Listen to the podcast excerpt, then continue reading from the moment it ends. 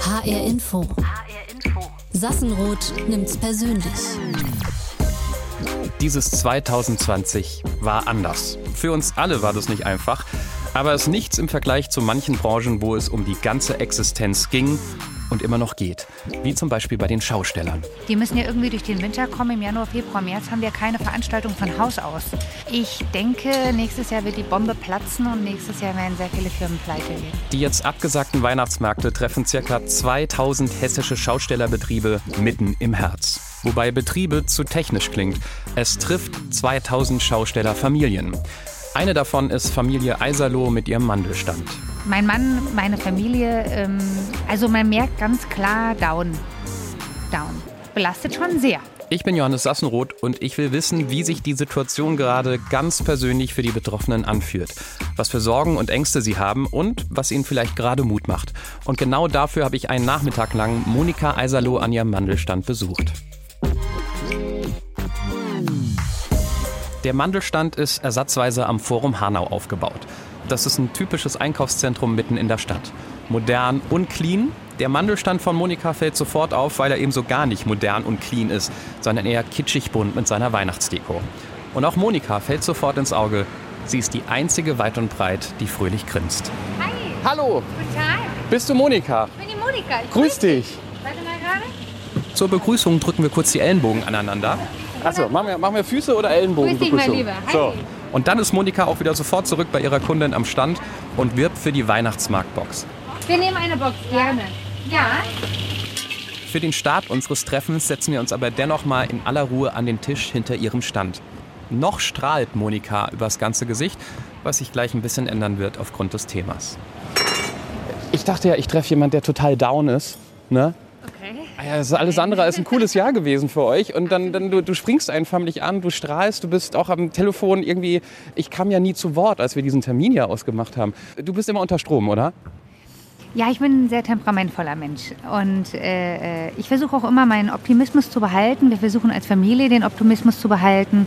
Das Jahr ist natürlich ganz, ganz blöd. Für unsere Branche extrem, ganz extrem muss man sagen. Aber wir haben immer noch das Glück, dass wir unser Produkt verkaufen können. Gebrannte Mandeln, Schokoküsse, Zuckerwatte kann ich an einem Supermarkt, an einem Einkaufszentrum verkaufen. Wir haben immer was gemacht. Wir haben den ganzen Sommer ohne Personal gearbeitet, nur als Familie, um irgendwie über Wasser zu bleiben. Wir haben zwei Personen festes Personal, acht Personen festes Personal während der Weihnachtsmarktzeit. Das ist natürlich jetzt nicht der Fall. Nur meine zwei festen Leute sind kürzlich erst wieder eingestellt worden. Die sind auch schon 14 Jahre bei mir. Und wir haben natürlich jetzt den Online-Versand und es läuft auch Gott sei Dank. Ich kann mir vorstellen, du hast nicht immer so in diesem Jahr gegrinst. Ähm, ja, es ist so, dass, ähm, dass es natürlich emotional ganz schlimm ist. Also der Frankfurter Weihnachtsmarkt wurde abgesagt, mir sind die Tränen gelaufen. Wir haben Veranstaltungen, die als Pop-up-Geschichte geplant waren, wie zum Beispiel der Hochheimer Markt als ähm, eingezäunte Geschichte mit Abstandsregeln. Das war alles bis aufs i-Tüpfelchen geplant und organisiert, aufgebaut und noch bevor die Veranstaltung begonnen hat, wieder abgebaut. Du, das war übel. Die Schokokuskisten schon aufgeschnitten und dann hat man wieder abgebaut. Das ist nicht lustig. Also das ist wirklich emotional bitter. Aber ich denke mir immer lieber, ich versuche etwas und es funktioniert nicht, als ich versuche nichts. Du wärst, du wärst nicht durch die Krise gekommen, wenn du die Füße hättest stillhalten müssen, ne? Also wie der erste Shutdown war, ich bin jede Stunde, eine- äh, jeden Tag eine Stunde laufen gegangen, weil ich diese Ruhe daheim, ich mag das nicht. Jetzt auch so, wenn wenn du dich mal nicht bewegen kannst, abends, gehst ins Bett, äh, gehen dir da noch Sorgen durch den Kopf? Ich sag dir ganz ehrlich, wie es ist. Diese ganze finanzielle Verantwortung, diese ganzen steuerlichen Dinge mit den Banken sprechen, Kredite einfrieren, ähm, Kurzarbeitergeld fürs Personal, was müssen wir trotzdem an die AOK bezahlen, etc. pp. Das macht alles mein Mann. Diese ganze Verantwortung, das übernimmt alles mein Mann. Und dem geht's nicht gut. Also man merkt ganz klar down. Down. Mein Mann, meine Familie, ähm, die ganze Branche noch viel schlimmer wie wir. Hat das euren Familienalltag verändert? Ja, es ist schon so, dass ähm, dieses, dieses negative Gefühl ähm, ganz klar sich mit durch den Alltag, durch die Wochen, durch die Monate zieht. Also es ist nicht so, dass wir sorgenfrei sind. Äh, es belastet schon. Das äh, finanzielle, ähm, ja, es wirft einen natürlich äh, äh, um Jahre zurück. Ich bin zwar froh, dass wir nicht untergehen, wir schaffen es als Familie, aber ähm, es belastet schon sehr. Also ich kenne das von mir zu Hause, wenn man irgendwie ein bisschen auf Zahnfleisch läuft, weil irgendwie ein Kind gerade schlecht schläft und so weiter, merkt man, man streitet sich schon mal eher wegen so Sachen, die sonst nicht so wichtig sind.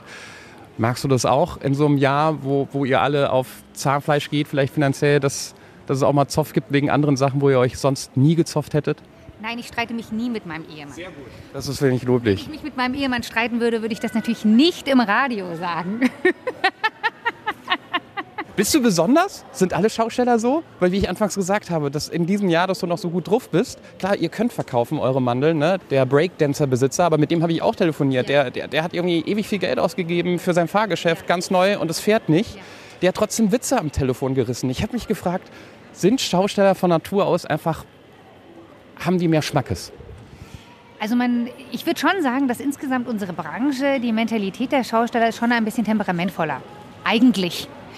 Aber ähm, in so einer Situation immer noch den Humor den Optimismus zu behalten, davon wirst du nicht so viele finden.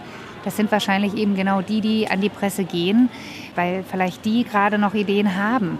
Die, die wirklich ganz deprimiert zu Hause sind. Und es ist ehrlich gesagt der größte Teil, der wird kein Interesse haben, einen Radiobericht. Ähm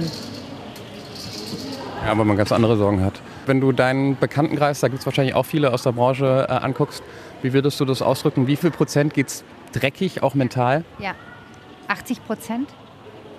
Also ähm, mental äh, 99,9. Finanziell nicht durch die Krise kommen. Wenn die Weihnachtsmärkte stattgefunden hätten, hätte ich aus dem Bauchgefühl heraus gesagt 50 Prozent. Und jetzt ist es so, dass tatsächlich unsere Branche ja, staatliche Hilfe wirklich intensiv braucht, weil sonst werden 80 Prozent nicht durchkommen. Das heißt, die Absage für den Weihnachtsmarkt, die war noch mal härter als der erste Lockdown, weil Weihnachtsmarkt ist das Geschäft. Ne? Also es ist so, dass man ähm, pauschal sagen kann, dass die Weihnachtsmärkte ein Drittel des Jahresumsatzes ausmachen. In unserer Branche, sprich Mandelbrennerei, würde ich sagen, ist es noch mal mehr. Generell ist es so, die Schausteller verdienen am Weihnachtsmarkt äh, äh mehr Geld wie im Sommer in der Regel und äh, legen sich eben ihr Winterpolster an. Die müssen ja irgendwie durch den Winter kommen. Im Januar, Februar, März haben wir keine Veranstaltung von Haus aus. Der große Schlag kommt nächstes Jahr noch für euch? Ich denke, nächstes Jahr wird die Bombe platzen und nächstes Jahr werden sehr viele Firmen pleite gehen. Ich, ich, sehe es dir auch so richtig an. Ne? Vorhin so, du bist mit strahlenden Augen auf mich zugekommen, du bist eine Macherin und jetzt die Gesichtszüge, die waren ganz schön unten. Ne? Ich empfinde das Ganze potenziell als einen kriegsähnlichen Zustand. Also Gott sei Dank haben wir keinen Krieg, aber äh, so vom Gefühl her, es ist schon eine sehr, sehr ernste Lage. So geht es uns und ich denke, so geht es allen Menschen. Lassen wir erstmal sacken. Gucken wir uns erstmal an, was, sich, was sie über Wasser hält, die leckeren Mandeln. Wir gehen mal rein. Gerne. Das ist dann der Moment, wo, wo wir ab jetzt auch ein bisschen dumpfer vielleicht klingen im ja. Gespräch, weil Maskenpflicht. Ja. Im Mandelstand ist es ja eher eng. Da ist jetzt nicht so viel mit Abstand halten. Weil man sich auch nicht so bewegen kann, wird es auch gleich ein bisschen kälter. Im Stand selbst sind neben Monika noch ihr 15-jähriger Sohn Max und die seit 14 Jahren angestellte Ela. Die geschäftige Stimmung wird kurz ein bisschen ruhiger, als wir darüber sprechen, dass heute genau ihr erster Tag auf dem Frankfurter Weihnachtsmarkt wäre. Heute ist ein sehr trauriger Tag. Was für ein Gefühl bist du heute vorbeigelaufen an, an dem zusammengebauten Stand? Ja, ist schon bitter. Ne? Dieses Geschäft ist auf Maß gebaut. Das ist exakt für diesen Standplatz gebaut. Jeder Millimeter ist durchdacht. Es ist traurig, aber ich denke immer irgendwie kreativ sein, nach vorne schauen. Es geht weiter. Wir werden das überleben. Wir sind sehr, sehr gut in dem, was wir tun. Und ich versuche immer optimistisch zu bleiben. Das spürt man ja jede Sekunde an, wenn man dich sieht. Jetzt hast du auch wieder. Ich kann das auch, aber auch nur, weil ich diesen ganzen finanziellen Druck komplett an meinen Mann abwälze. Ja, ja, klar. Ich stehe im Weg, ne? Ich muss Bleche haben, Miller. Ich, ich gehe nach da, oder? Dann stehe ich am wenigsten im Weg. Ihr habt jetzt hier so Sorten wie, klar, Schokolade, Granatapfel, ähm, Einhorn gibt's. Was habe ich noch gesehen, was ein bisschen absurder war? Äh, Salted Caramel? Granatapfel? Salted Caramel. Du hast gesagt, das ist ein Familiengeschäft. Hast du es geerbt? Wir haben dieses Geschäft, mein Mann und ich, von meinen Schwiegereltern übernommen. Was sagen die mit ihren Erfahrungen über sowas wie Einhorn und Salted Caramel?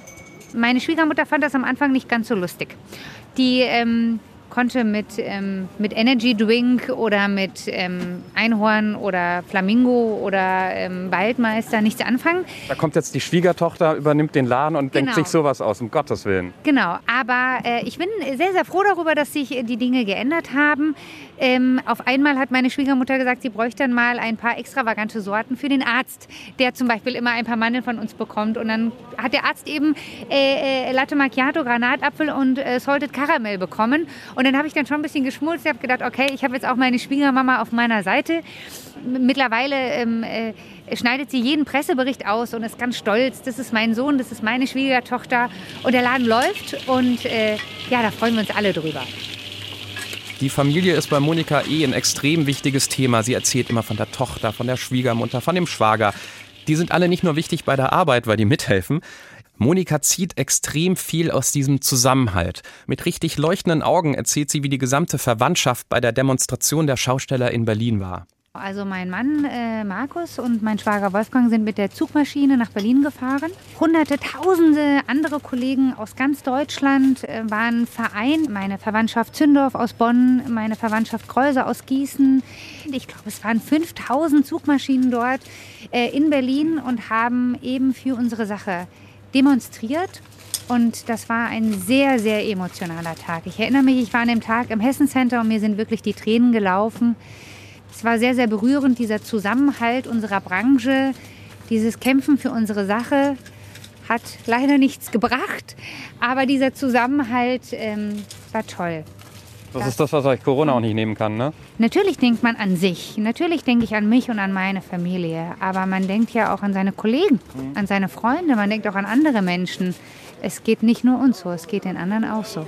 Ich kann es nicht glauben, dass es von von Seiten der Politik keine, bis jetzt noch keine handfeste, greifbare ähm, Hilfe gibt. Ich kann mir auch nicht vorstellen, dass sie durchs Raster fallen. Nicht schon wieder. Nicht jetzt, wo die Weihnachtsmärkte abgesagt worden sind. Das kann ich mir nicht vorstellen. Da hoffe ich, da glaube ich an die Politik. Ich bin Schausteller mit Stolz. Ich komme selber aus einer Schaustellerfamilie, meine Mutter aus einer Schaustellerfamilie, mein Vater aus einer Schaustellerfamilie. Mein Sohn führt mit Stolz unseren Betrieb weiter. Und ich kann mir nicht vorstellen, dass es das so nicht mehr geben wird. Hast du da Angst? Ja. Ja, da habe ich Angst. Auch wenn ich versuche, meinen Optimismus zu behalten. Ich habe ja auch sehr, sehr viele Kollegen und sehr, sehr viele Freunde. Und äh, nicht jeder hat die Möglichkeit. Man kann nicht mit einem Entenwagen, mit, einem, mit einer Schießbude, meine eigene Mutter hat Schießbude, Verlosung an einem Supermarkt stehen. Das geht nicht. Und so viele Supermärkte und so viele ähm, Einkaufszentren, die die Möglichkeit geben, ein Schaustellergeschäft vorne dran stehen zu lassen, gibt es gar nicht. Dass man ein bisschen wirtschaftlich arbeiten kann. Ähm, ja, ich habe Angst. Also ich meine, die finanzielle Unterstützung ist ja das eine, die braucht ihr, um zu überleben. Aber wird aber einfach so eine Anerkennung mal helfen? Verdammt nochmal, ihr redet über die Autowirtschaft, ihr redet über Lufthansa, aber uns erwähnt keiner mit dem Wort. Würde sowas helfen als Zeichen oder ist dir das eigentlich egal, solange du deine Rechnung bezahlst? Ja, ein, ein bisschen Anerkennung, ein, ein liebes Wort von Seiten der Politik, das wäre schon schön. Wir sind stolze Schaustellerfamilien. Ja, Familien ist, glaube ich, auch die wichtige Betonung. Also ich meine, bei euch arbeiten so viele. Bisschen zur Seite. Achso. Ein bisschen rübergehen für den Fall, dass ein Kunde kommt. Achso, nicht, dass, ja, ja, nicht, dass der Radioreporter die alle verjagt, hast du ja, recht. Ja, du, dann ne, Mindestabstand und so, okay, ist klar. Es geht bei euch nicht um Solo-Selbstständige, es geht um Familien. Ja um Töchter, die mitarbeiten, um Angestellte. Was so an, an einem Schaustellerfamilienbetrieb hinten dran hängt, da machen sich die wenigsten Menschen Gedanken. Ich nenne Ihnen das Beispiel. In unserer Familie ist es so geregelt. Meine Schwiegereltern haben vor 20 Jahren den Betrieb abgegeben an ihre Söhne, mein Mann und mein Schwager. Und es ist so, dass wir jeden Monat eine Summe X an meine Schwiegermutter ähm, quasi als ihre Rente, ihre Leibrente. So ist es geregelt. Also wir sorgen im Grunde genommen ähm, für meine Schwiegereltern mit. Das ist der Deal in der Generation bei euch. Genau. Wir wissen natürlich auch nicht, wie geht es weiter, wie werden wir das mal regeln. Also man muss immer irgendwie ähm, all-around denken. Absurderweise war das fast mein erster Gedanke. Das ist jetzt egal, das ist mein persönliches ja. Ding, aber ich habe vor drei Dingen Angst im Leben. Das ist Zahnarzt, das ist der Tod und das Altersarmut. Ich hatte immer nie verstanden als Jugendlicher, warum Omas bei mir zu Hause in Mainz im McDonalds sitzen. bis ich gecheckt habe, ah, hier kostet der Kaffee nur eine Mark. Deshalb sitzen die hier, die haben kein Geld. Und mein erster Gedanke war, verdammt, was ist mit der Altersvorsorge? Das Problem ist jetzt gerade, dass alle ihre Altersvorsorge oder ihre, ihr Geld, was sie gespart haben, eben in Zeiten der Pandemie aufbrauchen müssen. Was haben sie für eine andere Wahl? Hartz IV wäre die andere Wahl. Aber davon will Monika nichts wissen. Da Stunden und Stunden vor einem Supermarkt und gucke, dass ich meine AOK selber mache. Okay. Ich will das nicht so hart sagen, weil ich keinen angreifen möchte, der das machen muss. Weißt du, wie ich meine? Ja, das ist auch okay. Ja. Ich kenne Menschen in unserer Branche, Freunde, Bekannte, ähm, da ist ganz, ganz großes Schamgefühl auch, die das machen müssen, aber die keine Wahl haben. Aber man ist ja total unverschuldet in diese Situation gerutscht. Wir haben das Glück, dass wir das nicht müssen. Wir ackern, ackern, ackern. Aber ich wüsste jetzt nicht, wie das wäre, wenn ich ein Fahrgeschäft hätte oder ein Spielgeschäft und ich einfach gar nicht wüsste, okay, von was soll ich jetzt einkaufen gehen. Also es ist schon bitter.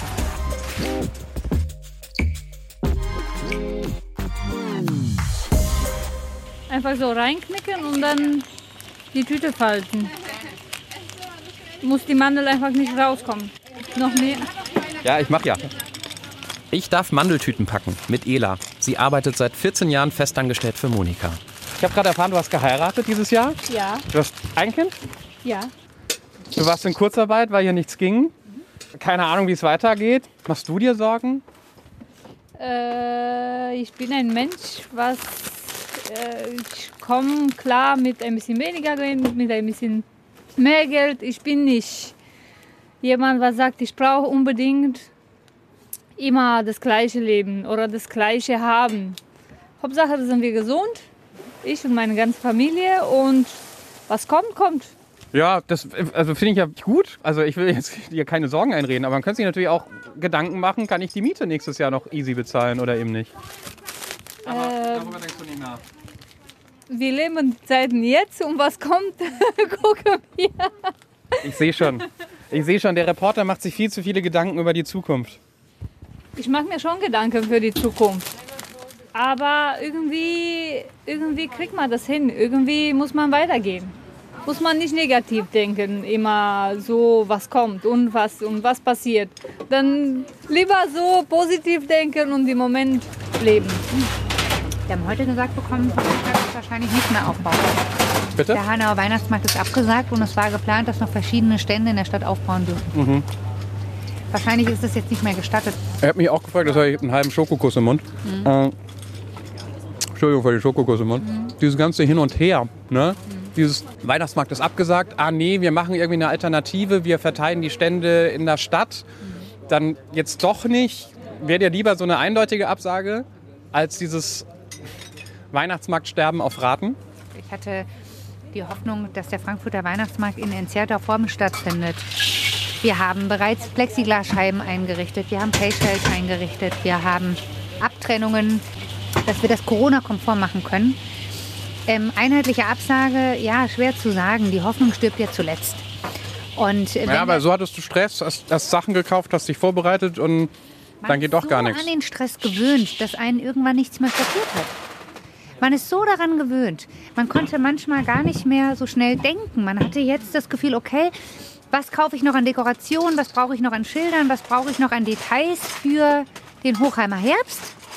Und dann kommt ein Anruf und dann wird das Geschäft wieder abgebaut, bevor es überhaupt eingeräumt war. Ja, das tut schon weh. Klar, einerseits äh, denke ich mir, okay, wenn ich definitiv weiß, ich darf gar nicht aufbauen, habe ich diesen Stress nicht. Aber ich denke immer lieber, versuche ich es und es klappt nicht, als wenn ich es erst gar nicht versuche. Du hast ja schon vorhin gesagt, ne? Es ist ein vererbter Betrieb. Ja. Du möchtest es auch weitergeben an Max, der hier mit drin steht mit 15.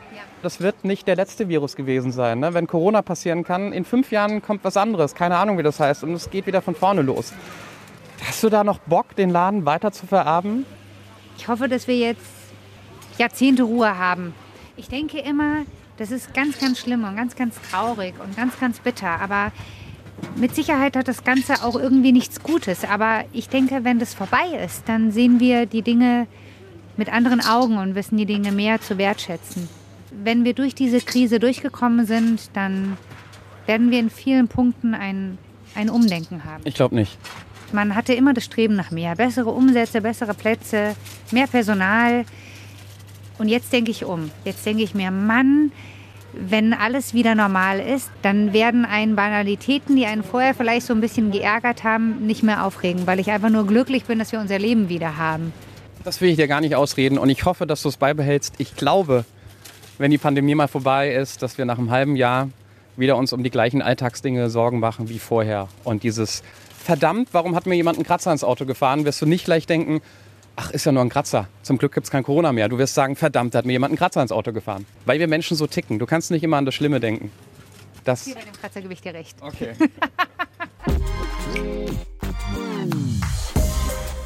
Das Absurde ist, diese ganze gute Laune von Monika und ihre Motivation passt nicht wirklich zum Bild des Standes. Während meines ganzen Besuchs waren vielleicht drei Kunden da, die auch was gekauft haben. Drei Kunden in drei Stunden. Monika zieht scheinbar ihre Motivation und auch den Umsatz durch die Weihnachtsmarktbox. Die hat sie zusammen mit anderen Standbesitzern aus dem Boden gestampft. Drin sind zum Beispiel ihre Mandeln und andere leckere Sachen.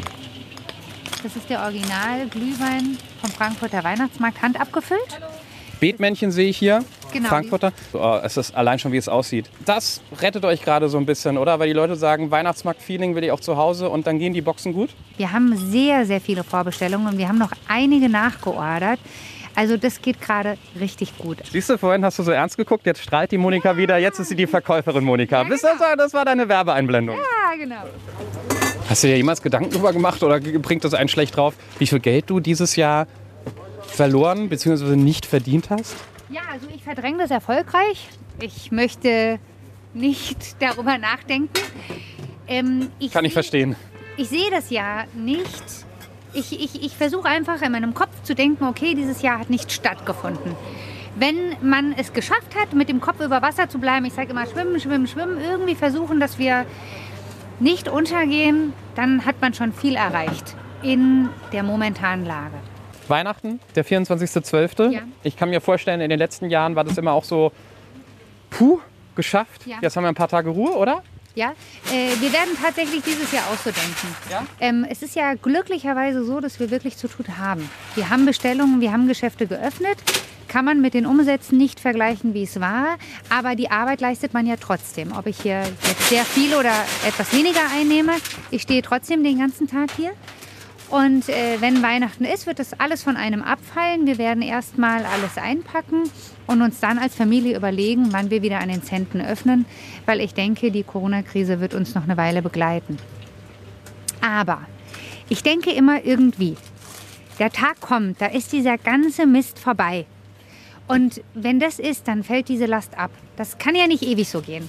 Monika, ich dachte eigentlich, ich, ich fühle mich bei euch ein paar Stunden in den Alltag in Corona ein. Ich fühle mich in eure Sorgen ein. Habe ich natürlich auch, aber du hast nebenbei, ohne es zu merken, mit deiner Anstellung ganz schön viel positive Power mitgebracht. Ähm, ich weiß, das trifft nicht auf alle in eurer Branche zu. Und vielleicht ist es auch, wenn ich mir das erlauben darf, die Flucht nach vorne, weil was anderes bleibt euch nicht übrig. Aber ähm, ich finde es gut. Das wollte ich sagen. Herzlichen Dank. Und lass dich nicht runterziehen von den blöden Fragen, die ich gestellt habe. Alles gut. Die Fragen sind berechtigt. Das sind ja die Fragen, die einen beschäftigen. Und dass man immer nur positiv spricht oder immer nur positiv in die Kamera spricht, so ist das Leben nicht. Corona ist nicht positiv. Corona ist sehr negativ, vor allen Dingen für die Branche der Selbstständigen, Schausteller, Gastronomen, Einzelhändler, vor allen Dingen für die Schausteller. Ja, und äh, auch wenn ich versuche, positiv zu sein, das ist schon sehr, sehr bitter. Da kommt dann doch die Angst manchmal durch, wo sie sonst unter der Oberfläche, unter der ganzen Motivation versteckt wird. Das war Sassenroth nimmt's persönlich mit Monika Eiserlei und ihrem Mandelstand und mit mir, Johannes Sassenroth. Das ganze Gespräch gibt's auch nochmal im Podcast-Channel von HR Info Politik, in der ARD Audiothek und natürlich da, wo Sie sonst auch Ihre Podcasts bekommen. Bleiben Sie motiviert, genauso wie Monika. HR Info. Sassenroth nimmt's persönlich.